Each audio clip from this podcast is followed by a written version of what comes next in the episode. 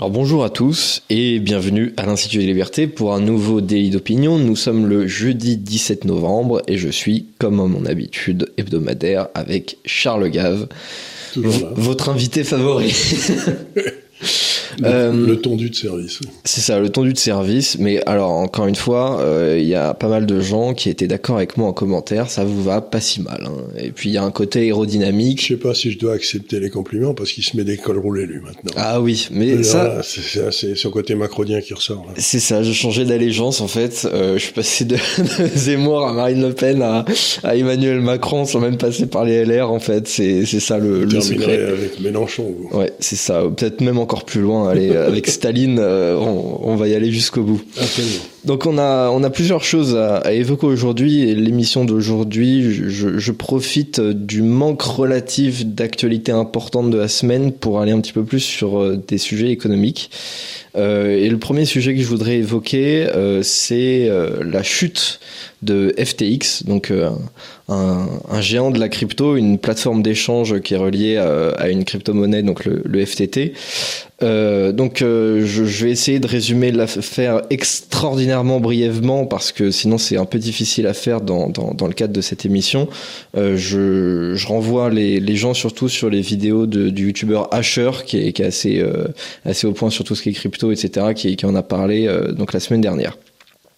Donc on a cette énorme euh, plateforme, deuxième plus grosse plateforme d'échange de crypto-monnaies, euh, qui est donc déclarée en faillite aujourd'hui. Euh, donc de nombreux utilisateurs ont toujours leur fonds bloqués à hauteur de plusieurs milliards de dollars. Et donc le 12 novembre, la plateforme a été touchée par un hack de grande ampleur, creusant encore plus le trou dans ses comptes. D'autres activités frauduleuses comme la création de 400 millions de dollars de tokens FTT ont été repérées. Le 13 novembre, les autorités des Bahamas et du monde entier lancent des enquêtes. Sam Bankman-Fried, le fondateur de FTX, reste introuvable actuellement, se dit caché euh, pour sa sécurité donc, et de nombreuses entreprises mettent fin à leur partenariat avec la plateforme. Et le 14 novembre, de nombreux actifs liés à FTX sont gelés. Le 15 novembre, on apprend que le nombre de personnes touchées par la faillite dépasserait le million et que les sommes perdues se situent dans une fourchette entre 10 et 50 milliards de dollars. C'est absolument énorme. Euh, qu'est-ce que qu'est-ce que vous inspire ce, truc-là, cette affaire-là?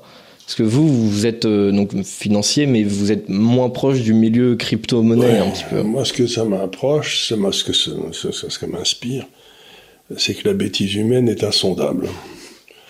Euh, vous savez, c'est ce que disait Einstein, la seule chose qui vous donne une idée de l'infini, c'est la bêtise humaine, mais parce que vous avez un gars qui vient, qui a eu aucune expérience, euh, comment il s'appelait le, le, jeune Sam Bankman-Fried, ouais. Fried, Fried, qui a très peu d'expérience, effectivement. Il n'avait aucune expérience. Il vient, il vous dit, alors, je vais créer un truc, vous allez me donner du bon argent, enfin, de l'argent, des dollars, des euros, etc. Vous allez me le donner, et en échange, je vais vous donner des petits bouts de papier ou des reconnaissances informatiques, là, mhm. qu'on appellera des tokens. Ouais. Et ce token, eh ben, de façon extraordinaire, parce que c'est on est en train de transformer du plomb en or, moi je vais transformer ce plomb en or et euh, ce token va valoir beaucoup plus que l'argent que vous m'avez mis. Alors vous dites, bon, c'est une idée intéressante, mais enfin elle n'est pas bien nouvelle, quoi. C'est euh, et pour euh, effectuer ces opérations, ce monsieur qui n'a toujours aucune expérience financière particulière crée une société d'investissement à qui la société dans laquelle les gens déposaient leur argent en échange de ces tokens l'argent ensuite va dans cette société pour qu'ils soient investis dans des trucs extraordinairement douteux, comme par exemple soutenir le Parti démocrate. Bon. Bon, ça, ça, ça c'est parfaitement noble, mais enfin, je veux dire, c'est pour des gens. Donc, vous avez quelqu'un qui vous dit, venez, donnez-moi votre fric, et je vous donnerai une image pieuse. Et avec le pognon, j'achèterai des choses euh, qui, sur lesquelles tous les deux on va faire fortune. Euh, vous regardez ça, vous vous dites,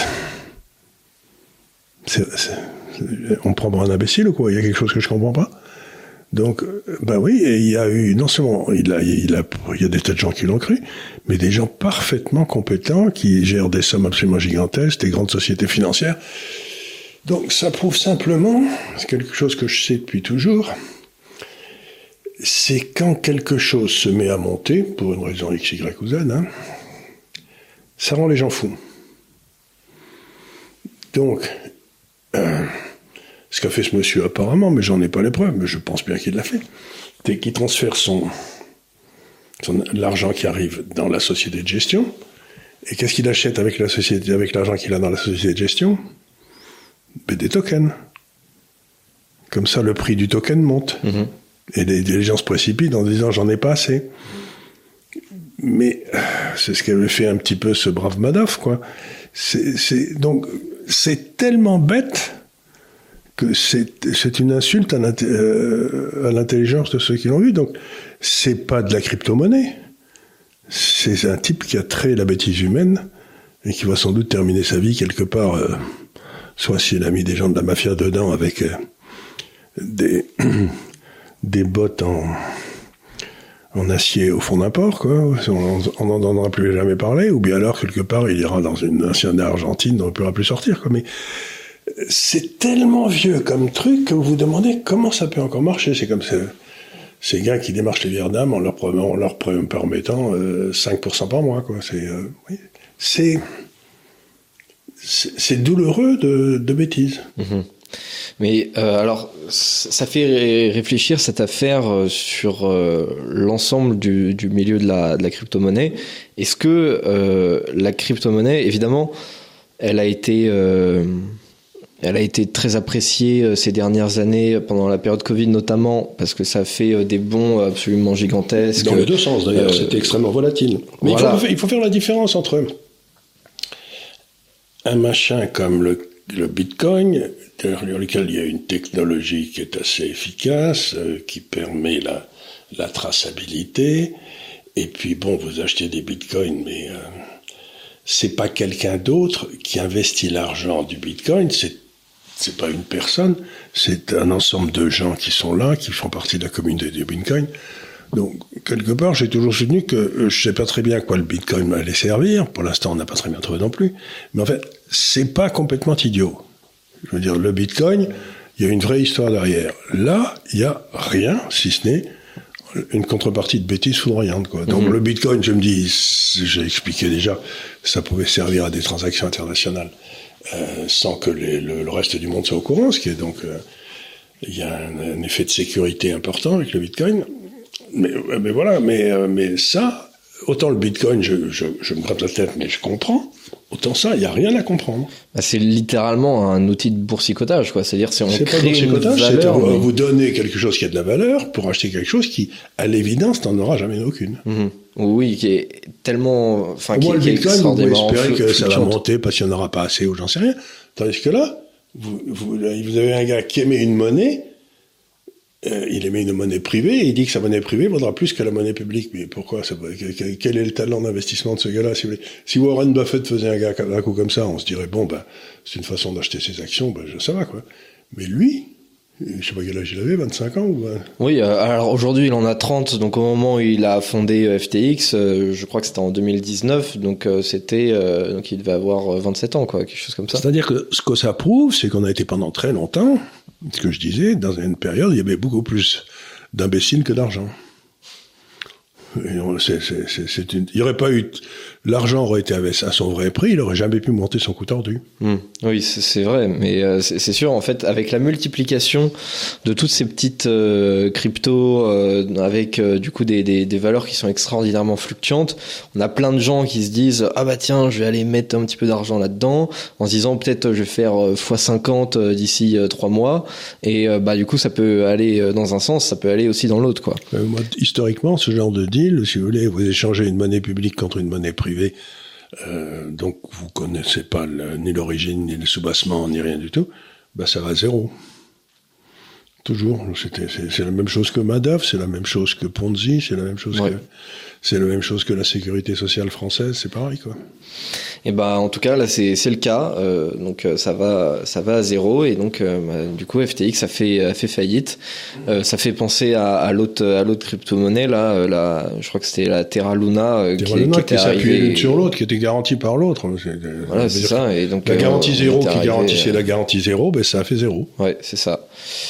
C'est ça, parce qu'en plus de ça, on avait aussi dans là-dedans un système de, de, de, caution avec une autre, euh, un autre type de token qui euh, qui s'effondrait aussi. Du coup, forcément, ça fait euh, ça fait complètement baisser le truc. C'est du, grand n'importe quoi, quoi, Bref, donc voilà. Donc pour moi, je suis je suis pas je suis je voulais dans toutes les grands bull market qui a été créé par un excès d'argent, il y a ce qu'on appelle la grande période de embezzlement, c'est-à-dire ça veut dire de fraude en anglais et euh, vous remplacez ensuite euh, ces espèces de faux financiers par des juristes qui les mettent en prison. Quoi. Donc mhm. on est en train d'arriver à la période où les juristes vont rentrer dans tout ça, les, les tribunaux, et vont, ils vont les faire, faire sauter les uns après les autres. Mais tout ça, ça vaut zéro. Tout à fait. Bah, C'est-à-dire que, évidemment, avec ce genre d'affaires, tout ce que ça va faire, c'est que derrière, des, des, gouvernements vont se soucier de réguler euh, ce, ce, ce marché-là. Les gouvernements, euh, normalement, le gouvernement américain aurait dû s'y mettre depuis trop longtemps, mais les démocrates s'y opposaient comme des malades parce que c'était le plus gros ce on peut se penser que c'est peut-être une manœuvre montée par les démocrates pour euh, pour se financer quoi. C'est peut-être un. En tout, cas, oui. en tout cas, il y a un. Monsieur était très proche du Parti démocrate, c'est tout ce que je sais. Oui, c'est vrai. Bah, c'était euh, oui un des plus gros donateurs du, du Parti démocrate. Mais dans sa famille, ils étaient très proches du Parti démocrate aussi. Donc, euh, mais donc voilà ce ce qu'on a quand on a un, un, jeune geek qui arrive à se faire 10 milliards, euh, on arrive à, ce genre de truc. Il euh, y a un autre truc euh, que j'aurais voulu évoquer euh, depuis quelques semaines déjà, mais je faisais pas parce que on avait déjà pas mal de, de, de sujets à, traiter. C'est le prix de l'immobilier et notamment le sujet sur lequel j'ai du mal à me faire un avis des résidences secondaires. C'est-à-dire que en bon libéral, on devrait se dire, euh, bah, quelqu'un a les moyens pour acheter euh, des logements, il peut en acheter euh, autant qu'il veut, et puis les louer, en faire ce qu'il veut. Enfin, voilà. C'est à, condition que le prix de à condition que le prix de l'argent soit à son marché, à son prix. Oui, c'est ça. Tandis que si le prix de l'argent n'est pas à son prix, ben vous faites simplement un transfert de richesse euh, de ceux dont vous volez l'épargne à ceux qui investissent dans l'immobilier. C'est ce qu'on a eu. Donc on n'a pas du tout été dans un régime libéral. Le marché immobilier n'est pas monté parce qu'on était dans un régime libéral. Le marché euh, immobilier est monté parce que les pouvoirs publics empêchent toute construction, donc l'offre n'augmente pas. Et la demande reste euh, ce qu'elle est. Et comme vous subventionnez la demande par des taux d'intérêt qui étaient grotesquement bas, eh ben, vous faites monter l'immobilier, ce qui veut dire que les gens ne touchent pas ce qu'ils doivent toucher sur leur épargne, et ils ne peuvent pas acheter l'appartement derrière parce qu'il est beaucoup trop monté. Donc ça n'a rien de libéral, c'est au contraire le contraire du libéralisme. Mais alors est-ce que la multiplication des, des résidences secondaires fait pas quand même monter le, le, le prix du marché, surtout je veux dire, sur, des, sur des zones assez, euh, assez localisées, où parfois on a par, bon, des, des stations balnéaires, où on a peut-être 80% des logements qui sont des résidences secondaires, est-ce que euh, est-ce que c'est normal comme situation? Est-ce que c'est un problème? Est-ce que c'est pas un problème? C'est d'une grande tristesse parce que les Français sont ce ils ont une épargne assez forte, ils font ce qu'ils veulent de leur argent, mais ils achètent, quand, quand ils ont le choix, ils achètent toujours de l'immobilier.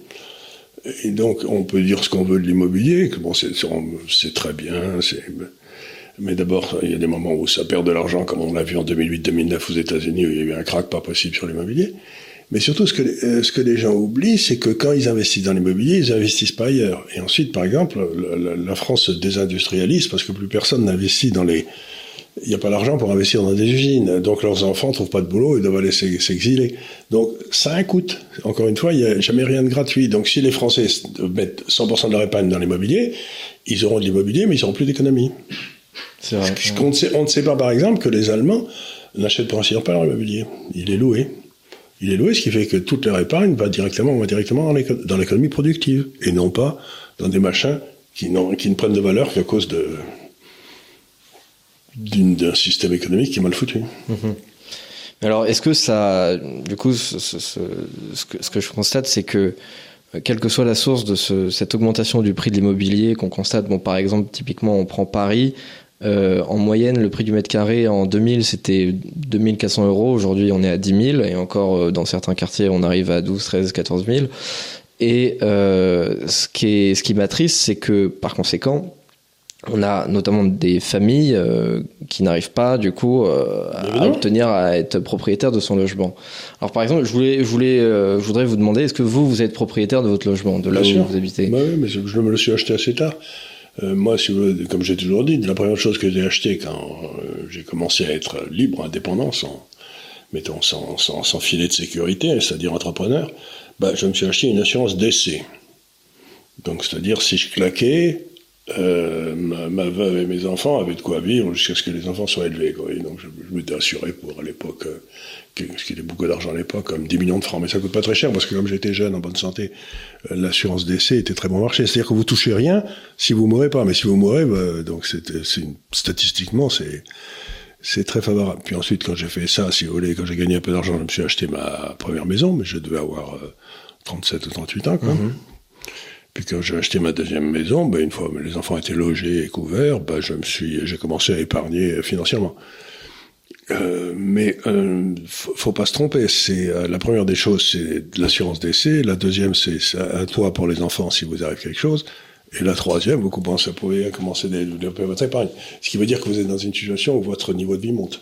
Sinon, ben, vous restez locataire. Mmh. D'accord. Et, euh, qu'est-ce que vous pensez Parce que je voudrais dire quelque chose sur l'immobilier, mais si vous voulez, si on réfléchit deux minutes, l'immobilier, quand j'ai commencé dans ma carrière en 71-72, le plus cher du monde, vous savez où il était? Hmm, Ça devait être peut-être à Londres ou New York, je sais pas. Beyrouth. À Beyrouth, ah ouais. C'était l'immobilier le plus cher du monde. 73, 74, c'était Raffier, tout ça, ça coûtait la peau des fesses. C'était absolument incroyable parce que c'était devenu la, la capitale financière et d'amusement de tout le golf qui avait plein de pognon qui arrivait, etc. Donc c'était absolument extraordinaire. D'accord. Bah, si vous voulez, hein, vous regardez celui qui a acheté l'immobilier à Beyrouth en 73, euh, il n'a pas fait une rentabilité terrible. Hein. Ah oui, oui, c'est sûr, ouais. Donc, euh, qu'est-ce que j'en sais? Moi, Qu'est-ce que j'en sais de ce qui va se passer dans l'immobilier dans 30 ou 40 ans en France? Je sais que la population aura baissé d'un tiers. Donc il va y avoir des tas de maisons vides. Euh, je sais que euh, on aura peut-être des problèmes de cohésion sociale parce qu'il y aura trois populations différentes. Donc là aussi, ça peut être un petit peu délicat. Euh, je sais qu'aujourd'hui,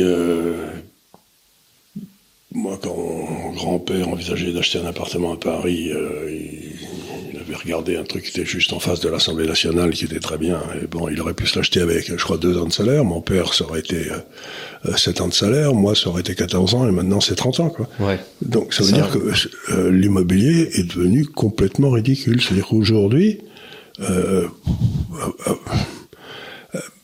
acheter de l'immobilier à Paris, à Londres, c'est quasiment idiot. Ouais. C'est quasiment idiot. Vous avez, vous avez toutes les raisons de perdre. Oui, c'est vrai que moi aussi j'ai l'impression que ça ne peut pas euh, aller bien au-delà de là où on est actuellement. C'est-à-dire que je vois pas comment ça peut, dans les 20 prochaines années, gagner encore plus de valeur. Euh, selon moi, Paris continue à devenir de plus en plus sale. Hmm. C'était quand même une très belle ville, euh, les gens venaient du monde entier et tout, mais maintenant vous faites attaquer. Euh, J'étais à dîner hier soir il y avait un monsieur qui était là qui dit qu'on lui a dit bah alors tu t'es fait teindre les cheveux. Il avait des, beaux cheveux blancs il avait il était tout tout tout il dit ouais ouais.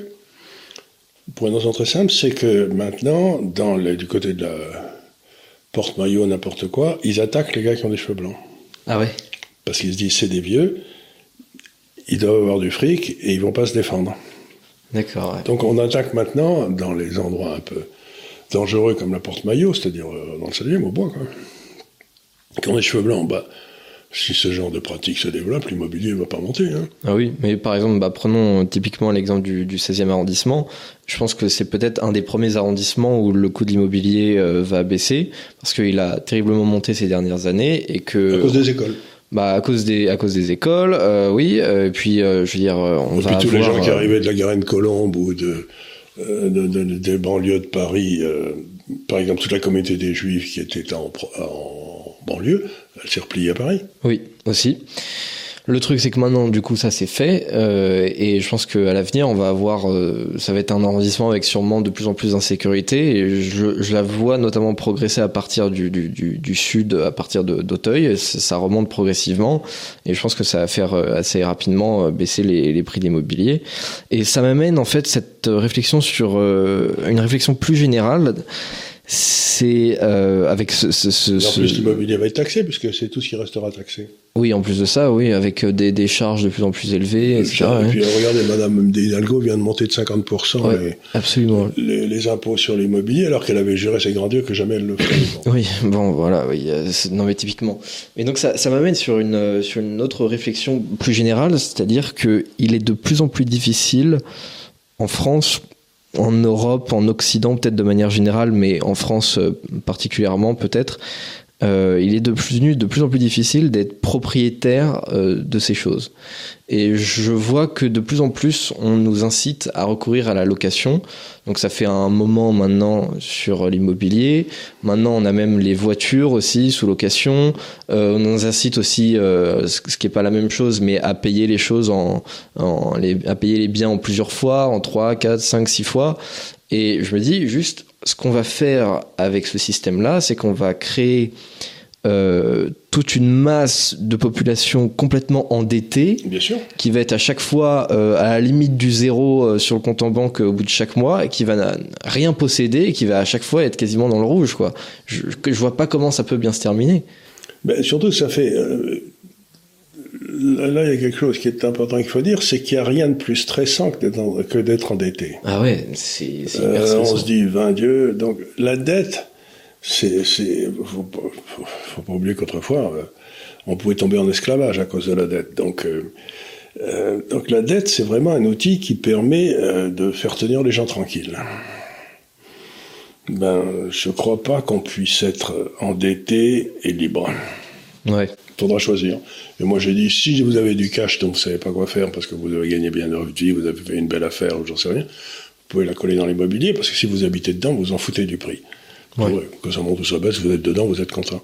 Mais euh, ne croyez pas une seconde, il y a eu un enrichissement, ce qu'on appelle en termes juridiques un enrichissement sans cause de l'immobilier en France et dans un certain nombre de villes avec ces politiques de taux d'intérêt, etc., qui fait qu'il y a une plus-value latente qui a été créée, gigantesque, sans qu'il y ait aucune valeur ajoutée créée. C'est-à-dire que l'appartement de 170 mètres carrés dans le 16e, ben, euh, il est peut-être monté de quatre fois depuis 10 ans, ou j'en sais pas, mais et il a toujours 170 mètres carrés, il est toujours dans le 16e, mais il n'a pas changé. Oui. Donc vous avez un changement de prix relatif, mais la masse de richesse du pays ne s'est pas développée. C'est-à-dire que cette richesse a été piquée sur d'autres. Mhm. C'est pas, c'est un jeu à somme nulle. Et dans un jeu à somme nulle, ben, il y en a qui gagnent, d'autres qui perdent. Mhm. Et dans le fond, euh, ceux qui gagnent ou qui ont cru gagner, du style euh, ceux qui ont gagné sur l'immobilier, ils votent Macron. Les autres, ils votent anti-Macron. Parce que, mais donc il faut bien se rendre compte que les gens qui votent Macron aujourd'hui sont des gens qui sont enrichis, de façon considérable parfois, et qui n'ont aucun mérite à cet enrichissement. Ouais. Oui, enfin c'est c'est l'espèce de c'est pas tout le monde, mais c'est quand même euh, comment dire la sociologie des rentiers. Oui.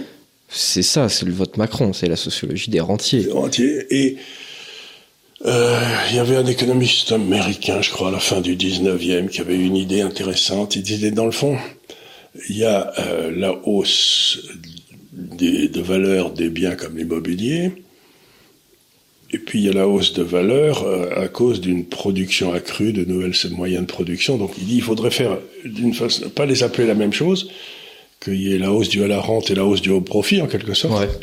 Et que dans une société normale, on taxerait que les rentes, on taxerait pas les profits. Ouais. Et on fait exactement l'inverse. Ouais, c'est vrai.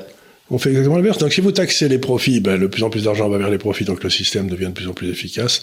Il y a ce qu'on appelle l'approfondissement capitalistique, c'est-à-dire que chaque travailleur a de plus en plus de capital, donc sa productivité augmente, son niveau de vie augmente. Mais si le nombre d'appartements, si, si tout le pognon va à l'immobilier, et on a, il n'y a pas plus d'appartements dans le 16e de 170 mètres carrés qu'il y en avait avant, et euh, le niveau de vie baisse. Mais tu veux que le, le, le gars, il, il, peut pas même imaginer un jour habiter dans le 170 mètres carrés du, euh, ah oui, du 16e. C'est. Et, et c'est donc, on a une espèce de euh, système fiscal qui est à la limite du diabolique, de l'incompréhensible. On voudrait nous ruiner qu'on ferait pas autrement. Ouais, en tout cas, je, ouais, je voulais, euh, je voulais. Mais c'est une bonne question. ce sujet. parce que tout le monde me dit ah l'immobilier ça baisse pas. Je leur dis, euh, moi j'avais une grande tante qui était d'origine alsacienne, avec qui, qui, qui a été ma grand-mère quasiment pendant des années, que j'aimais énormément, et elle me disait qu'en 48, 49, 50, les propriétaires d'immobilier à Paris ne venaient même plus chercher leur loyer. Parce que le, le, comme les loyers avaient été bloqués, que c'était taxé, c'était, c'était littéralement le loyer était en dessous du prix du ticket de métro, quoi. Mmh, ouais. Donc, on a eu une hausse de l'immobilier extraordinaire de 50 aller à, à aujourd'hui, ça fait mmh. euh, 70 ans.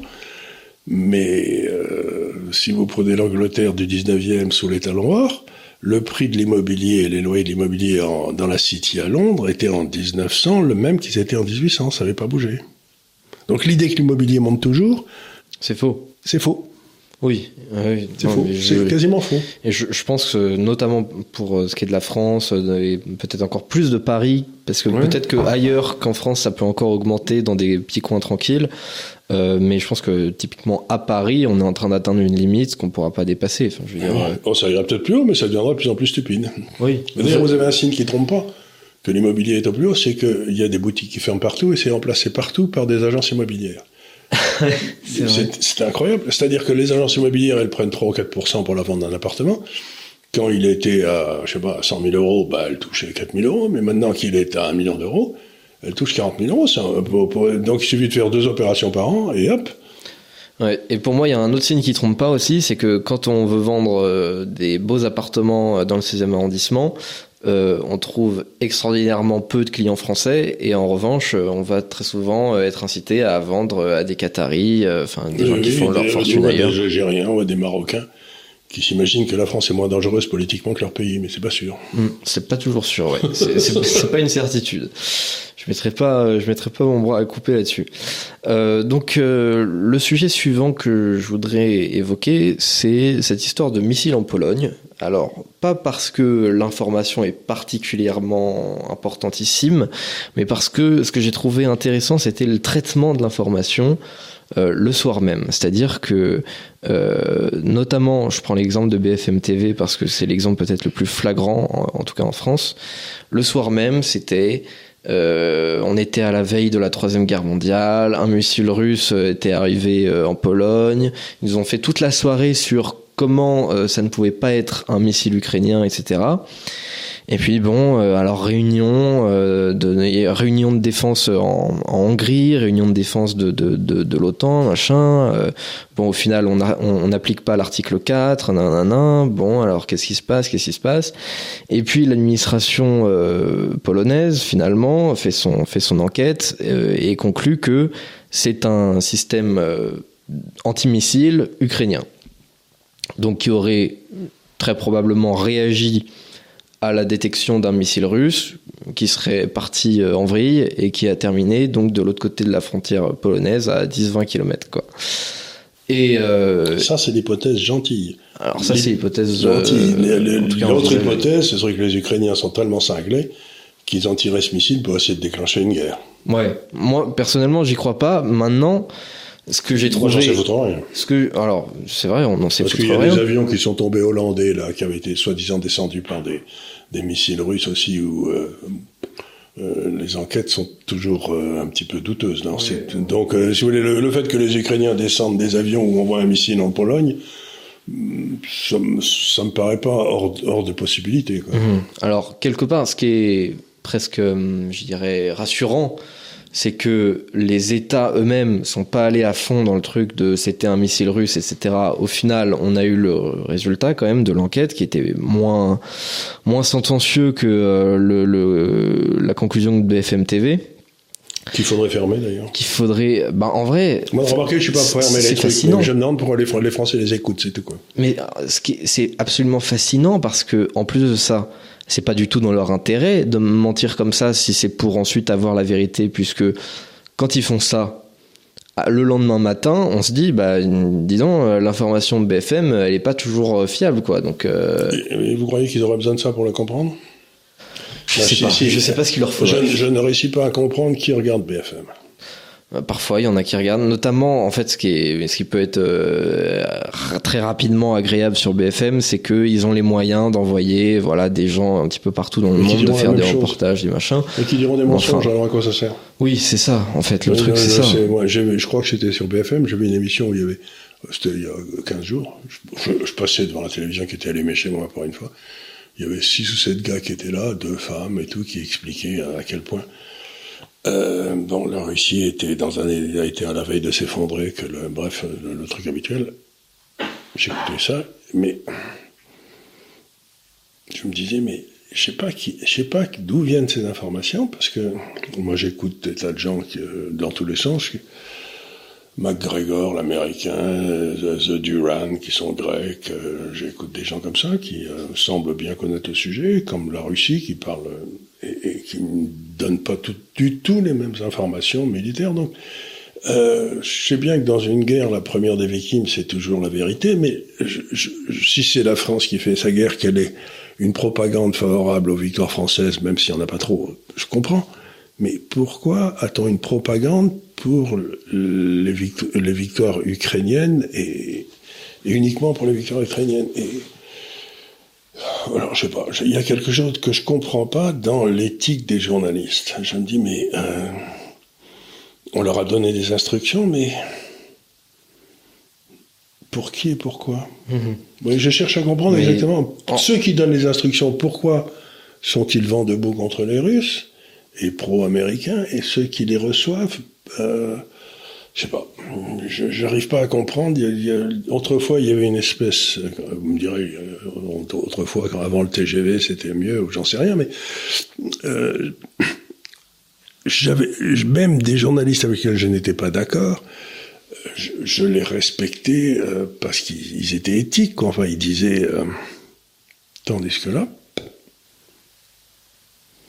ce qui me, ce qui me perturbe, c'est que alors, bon, s'ils ont un parti pris, déjà, euh, selon moi, il faudrait avoir une espèce de transparence, c'est-à-dire que que vous ayez un parti pris russe ou un parti pris euh, pro-ukrainien, euh, pour moi, il faut le dire à l'avance. D'abord, il faut le dire à l'avance et puis il faut donner les faits. Et il faut donner les faits. C'est-à-dire Par exemple, on, m'explique que les Russes ont eu 100 000 morts sur un corps expéditionnaire de 150 000, ce qui historiquement s'est jamais passé, donc ça paraît complètement idiot.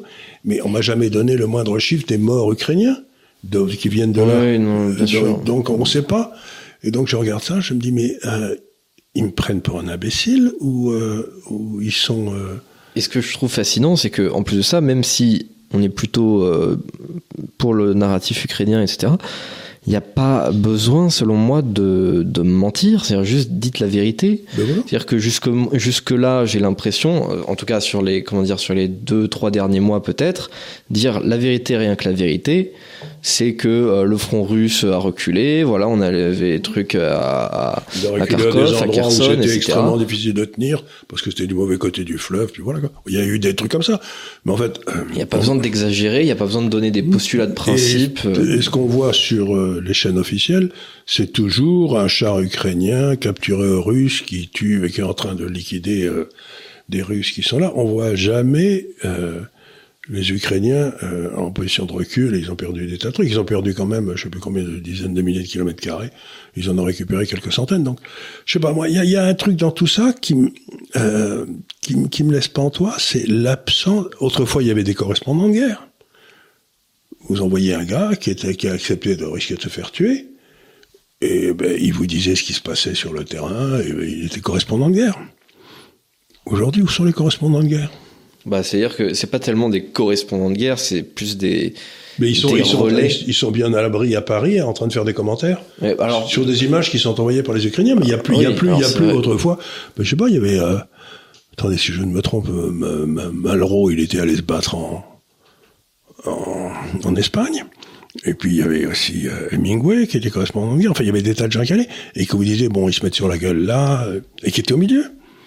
Mais où sont les gars qui qui vont y laisser leur peau. Je sais pas. Non, c'est-à-dire que ce qu'on a parfois, c'est des journalistes qui sont à, je sais pas, à 10 km du, front et euh, en fait qui vont pas avoir une valeur euh, ajoutée énorme parce que simplement ce qu'ils vont dire, c'est juste euh, ce que leur disent les, les, les, forces qui sont de leur côté. C'est-à-dire qu'on n'a pas des, des, des, reporters neutres, on a des reporters, qui, sont, aussi qui sont du côté russe, voilà, qui vont donner le narratif des Russes. On a des reporters chez les Ukrainiens qui vont donner le narratif des Ukrainiens. Et dans les deux cas, euh, je pense qu'on a assez peu de vérité, en fait. Eh ben, on a peu, mais au moins on nous présente les deux cas. Euh, bon, ben on verra, mais je veux dire, aujourd'hui, cette presse euh, euh télévisée euh, semble croire que s'il montre une image d'un tank russe en train de brûler, ça va emporter la... Le ferveur populaire. Le ferveur, que, je, ne sais pas. Euh, donc, euh, tout ce que je sais, c'est comme ces gars-là mentent.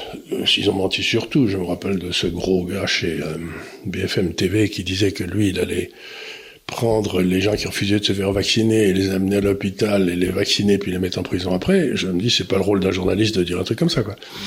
Euh, donc, je me dis, comme ces gars-là, ils ils, ça fait 10 ou 15 ans qu'ils m'en fument, s'ils sont en train d'essayer de m'enfumer sur la guerre, il est probable qu'ils sont en train d'essayer de m'enfumer sur la guerre russo-ukrainienne, mais donc, je peux vous raconter une histoire que j'ai déjà dû raconter, mais quand j'étais jeune, il y avait un jour un type euh, qui était euh, albanais, je crois. C'était l'Albanie était complètement fermée à l'époque, sous Enver Hoxha, c'était un, truc du communisme affreux.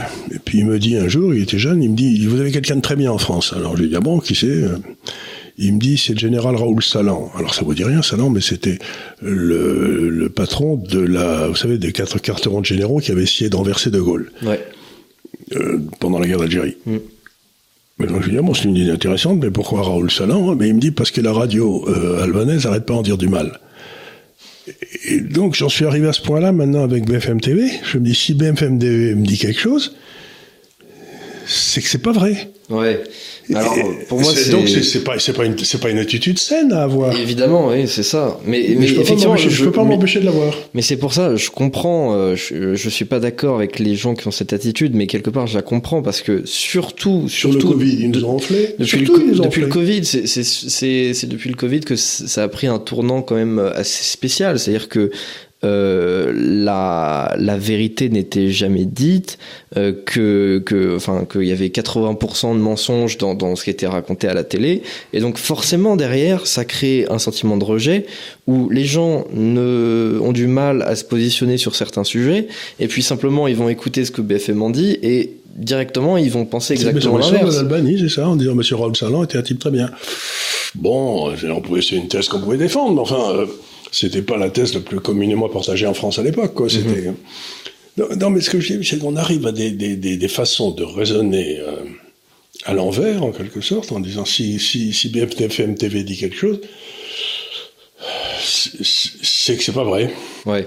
Alors, ouais, selon moi, il faut essayer de résister autant que possible à, à, à ce réflexe-là que, que je peux comprendre, mais parce que justement, c'est répondre à, l'adversaire avec exactement les mêmes euh, les mêmes obsessions. Et par exemple je, je on prends aussi con que bah, c'est ça, c'est-à-dire que revenons par exemple euh, un instant sur le Covid. Euh, il y avait donc toute cette période Covid où dès que vous étiez malade, c'était à cause du Covid. Oui. Et si vous avez quelque part moto, la, tête claquée, et que hop, on disait il est mort du Covid. Voilà, c'était absolument insupportable. C'est-à-dire que dès que quelqu'un était mort, dès que quelqu'un avait des problèmes de santé, c'est que c'était à cause du Covid.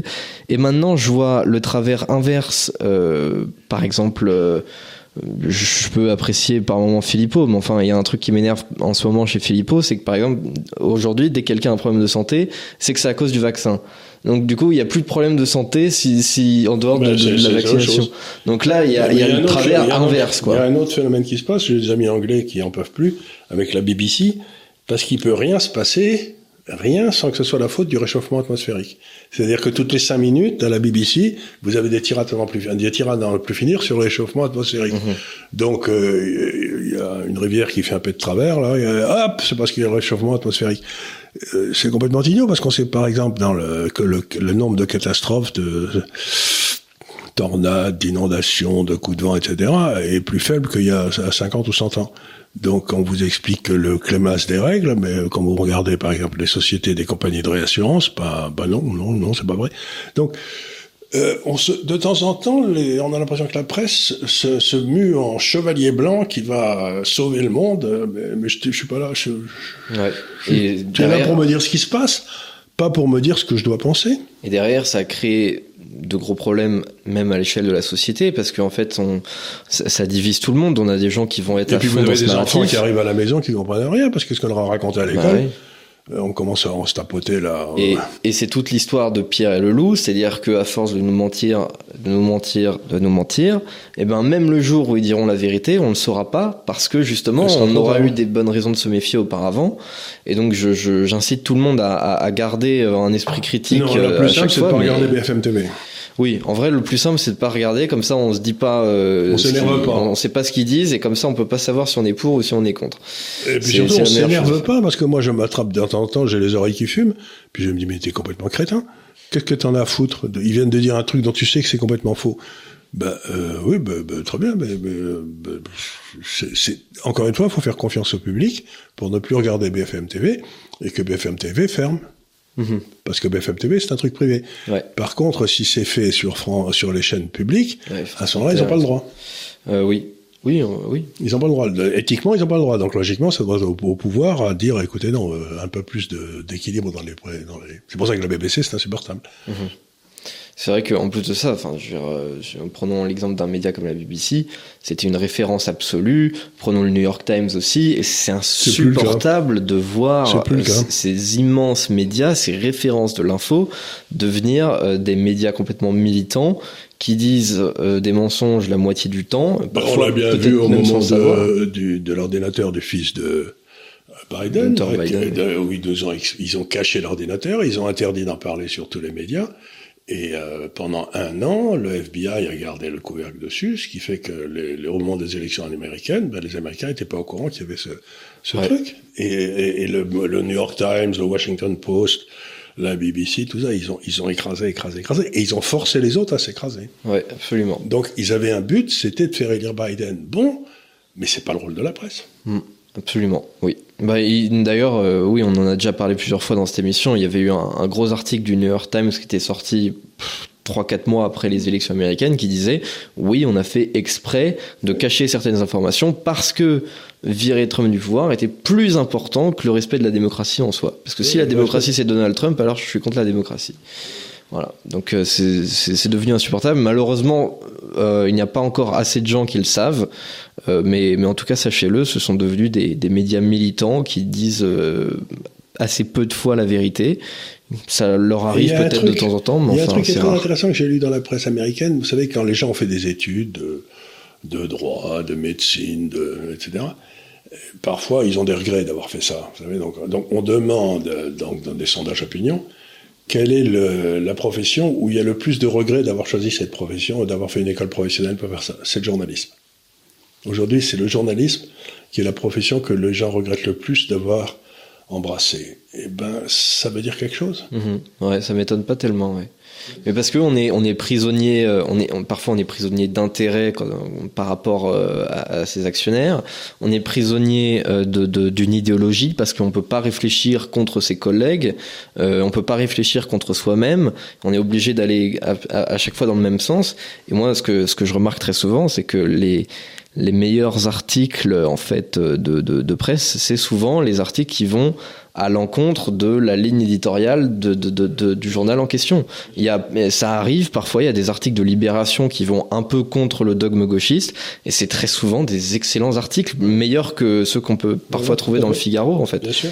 Donc euh, c'est très, très inquiétant parce que en fait, la liberté de penser est en danger. Euh, vous avez euh, les professions qui sont les plus détestées ou méprisées, et je crois que tout en bas il y a les prostituées.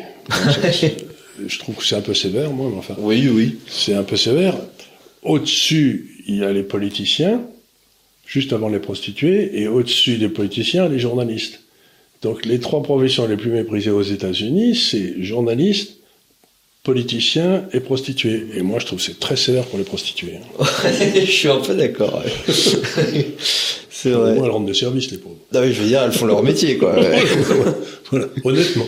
Elles, elles mentent pas sur, sur le service, euh, sur le service donné, quoi. Bon. Non, c'est une blague, mais c'est, mais c'est pas faux. C'est-à-dire que les gens aujourd'hui ont un mépris total pour les gens qui font ces métiers. Ouais. En France, ça doit être, je pense, ça doit être les, les juges, les journalistes et les politiciens. Et, je crois les éducateurs de l'ENA aussi.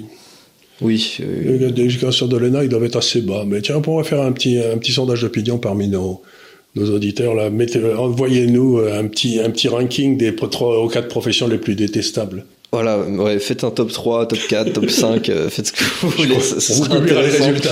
Euh, J'essaierai de faire des statistiques pour voir ce que tout le monde a voté. Et donc, euh, alors le dernier sujet que je voulais euh, que je voulais aborder, on, on, repart un petit peu sur de l'économie, mais on reste sur la mmh. sur la Russie.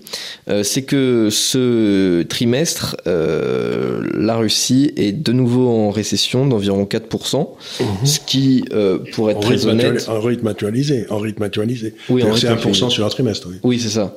Euh, en rythme actualisé, c'est 4%. Et donc, euh, bon, c'est moins que ce qu'auraient voulu les Occidentaux, c'est plus que ce qu'auraient voulu les Russes. Donc, quelque part la vérité se situe un petit peu au milieu dans ce cas-là. Euh, maintenant, voir ça et imaginer un effondrement de la Russie, ça me paraît parfaitement euh, exagéré. imaginons qu'il y a un effondrement de la Russie. Allez, bon, imaginons que Monsieur Le Maire soit trompé que, que, que, quelques mois sur on va ruiner la Russie. Bon. Euh, la seule façon de ruiner la Russie, d'ailleurs, ce serait de mettre Monsieur le maire ministre des, de l'économie en Russie. Ce serait fait assez rapidement. Mais euh, on peut faire un petit Erasmus, on fait un échange. on fait un échange, on l'envoie là-bas à gérer l'économie russe. Euh, bon, imaginons qu'elle soit. La Russie produit 17% des matières premières mondiales. C'est, je crois, le premier producteur d'hydrocarbures, gaz, charbon. Je sais pas si le charbon est des hydrocarbures d'ailleurs, je crois pas. Euh, enfin des trucs fossiles, et puis pétrole bien sûr. Si, leurs si pour une raison ou une autre, ils peuvent pas exporter parce que leurs systèmes seront, j'en sais rien, il va y avoir une dépression dans le monde qui va être phénoménale. Parce que 17%, comme je l'ai toujours expliqué ici, vous avez en bas les matières premières, la première étant l'énergie, à partir duquel vous bâtissez toute la création de valeur. Pardon. Mais vous ne créerez pas de valeur si vous n'avez pas le soubassement énergétique. Donc s'il y a 17% d'énergie de moins, le PIB mondial va baisser 17% et tout le monde va mourir dans les pays pauvres. Il va y avoir des dizaines de millions de morts, de faim. Donc euh, se, taper le, le, ventre en disant c'est merveilleux, la Russie enfin rentre en récession,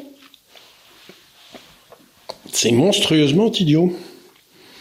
Après, bon, même si euh, la Russie était dans d'immenses difficultés euh, financières, euh, beaucoup plus qu'aujourd'hui, je ne sais pas si on Mais pourrait. elle le serait puisqu'elle a, d'abord, elle, exporte. Maintenant, je ne sais pas si vous le savez, mais la route pour exporter des hydrocarbures, du charbon, etc., du nord, c'est-à-dire qui passe le long de la Sibérie, devant la Corée, ensuite le Japon et qui descend vers, elle est ouverte, ça y est. Les, les brise sont là, ils font, font leur boulot. Euh, donc ils n'ont plus besoin de passer par les ports du Sud ou par les trains chinois. Donc je crois que ce qui est en train de se passer, c'est qu'ils avaient toute une série de clients qui ne sont plus des clients, toute l'Europe. Ils sont en train de se développer comme des fous sur l'Asie, la Turquie, la Chine, même le Japon et la Corée d'ailleurs. Donc, bah, quand vous êtes en train de changer tous vos systèmes de direction, etc., il y a des trous. Quoi. Donc, cette récession, c'est probablement simplement, euh, bah, à la place, vous avez dû changer la direction du pipeline. À la place de le mettre vers l'ouest, vous êtes, vous le mettez vers l'est. Bon, parfois, ça prend du temps. Il faut bâtir quelques centaines de kilomètres de pipeline en plus. Bon, mais je vois pas, honnêtement, dans l'économie russe aujourd'hui, pourquoi je devrais me faire des soucis pour la Russie. Mhm. Alors, absolument pas. Selon moi, euh, peut-être la, la, la vraie difficulté possible à l'avenir, ça va être plus de continuer euh, d'avoir une économie dynamique tout en ayant euh, énormément de volontaires sur le front. C'est-à-dire c'est plus ça, ils on va avoir des quand hommes, même, quand même une force de travail. Bon, il y en a tout tas, ils ont été recherchés euh, 300 000. Mais euh, écoutez, il y a combien de personnes en Russie? Il y a 140 millions de personnes? Euh, Oui, je crois que c'est ça, 140, 150, ouais. ouais 150, bon, bon, bon, il donne de là-dedans, il doit y avoir... allez, 300, 400 000 personnes sur euh, 50 millions, c'est rien quand même. Par oui, rapport, non, par rapport à la. C'est pas comme euh, la guerre de 14 où toutes les femmes avaient dû aller dans les usines parce qu'il n'y avait plus d'hommes pour y aller. Quoi. Bon, on n'en est pas là. Hein. Mm -hmm. Et puis en plus, les usines, c'est pas la même chose. Aujourd'hui, il y a des robots, mais euh, non. Euh, et en plus, quand vous faites des calculs pour la comptabilité nationale d'un pays, euh, l'erreur moyenne d'estimation, c'est 1%. C'est plus ou moins 1%. Donc, vous êtes en train de me dire que on a fait 1% en moins le trimestre dernier. Peut-être qu'il sera corrigé le trimestre prochain, parce qu'on a oublié de compter les. Euh, donc, puis là, bref, je suis pas inquiet. La Russie m'inquiète pas du tout. Non, ça, c'est pas. J'ai des, j'ai des inquiétudes ailleurs, mais la Russie, pas du tout. Mmh. Ça me paraît pas. Euh, Donc c'est pas du que je suis favorable à la Russie, c'est que j'essaye de regarder les choses de façon objective, et je dis, vous voyez très bien pourquoi l'économie française, allemande, etc. vont se gameler. Je vois pas très bien pourquoi les... Ils ont de la nourriture, ils ont de l'énergie, ils ont des matières premières, ils ont des clients à l'extérieur qui demandent qu'à payer. C'est-à-dire, aujourd'hui, le plus gros importateur de pétrole pour l'Inde, c'est le pétrole russe. Alors qu'il y a deux ans, ils n'en vendaient aucun. Donc, euh, bah, ils, sont pas mal débordés. Mhm.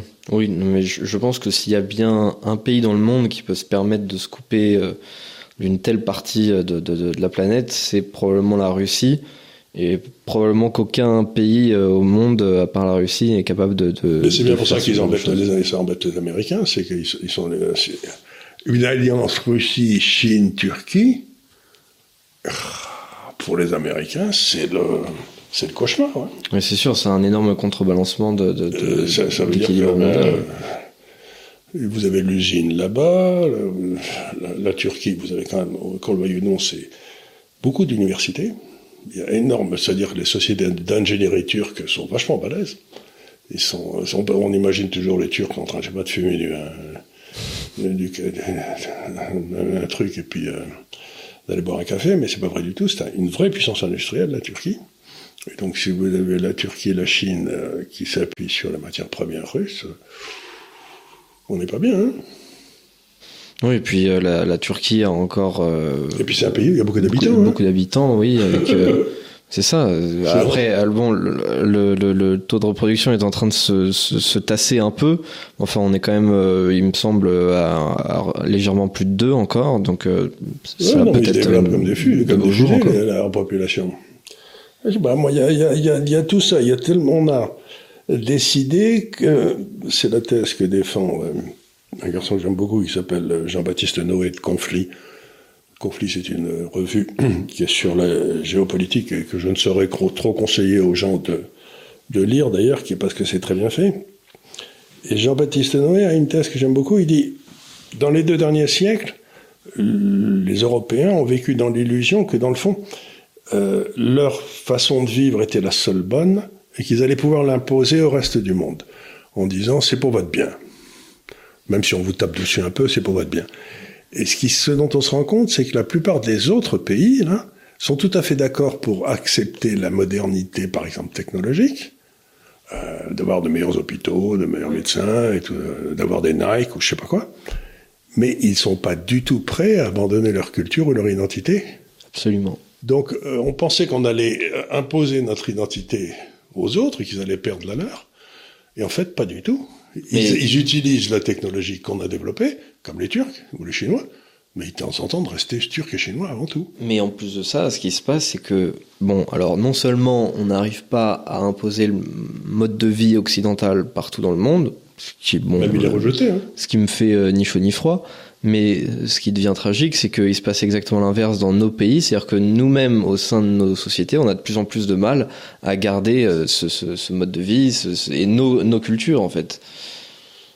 Nos cultures, en particulier des choses comme euh, ben,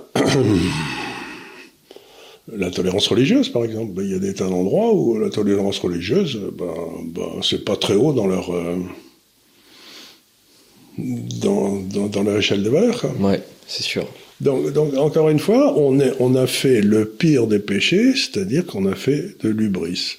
On a cru qu'on était des dominants et que les autres allaient nous demander alors. Euh, Master, qu'est-ce que je dois faire maintenant? Euh, Ben non, euh, ils ne demandent plus.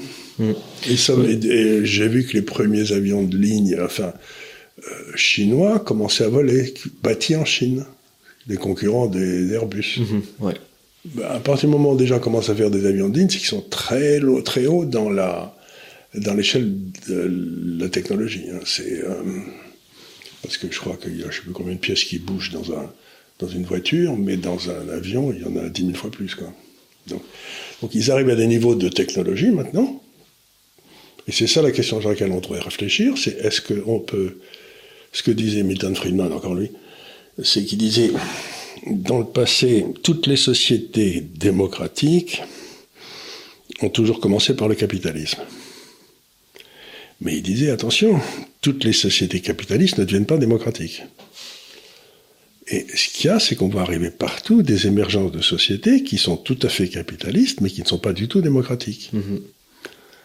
Et ça, c'est peut-être quelque chose sur lequel on devrait réfléchir. Bah, c'est en tout cas quelque chose que, comment dire, qu'on doit pouvoir accepter, c'est-à-dire que on, nous, n'accepte pas, ça a aucune importance, on va se faire bouffer si on n'accepte pas. C'est ça, c'est-à-dire que si on n'accepte pas que certains pays ne soient pas des démocraties, bah euh, ça va rien changer en fait euh, simplement surtout s'ils continuent à nous tailler des croupières économiquement mm. et par exemple j'écoutais j'écoutais la télé l'autre jour je, crois que c'était CNews et il y avait une espèce de d'éditorialiste qui disait euh, qu'on devrait euh, interdire, je sais plus quel pays, euh, d'aller à la Coupe du Monde. Euh, je sais plus quel pays c'était, puisque évidemment, bon, la Russie, ça fait ça fait un moment, mais justement, ça devait être, je sais plus, c'était peut-être l'Azerbaïdjan ou, ou, la Chine, je sais plus, j'ai un trou de mémoire. mais du coup, on devrait interdire à tel ou tel pays de d'aller à la Coupe du Monde parce que ils sont pas ils sont pas gentils. J'ai envie de dire, justement, euh, si on va jusqu'au bout de ce raisonnement, on va, on va devoir interdire le Qatar d'être à sa propre Coupe du Monde.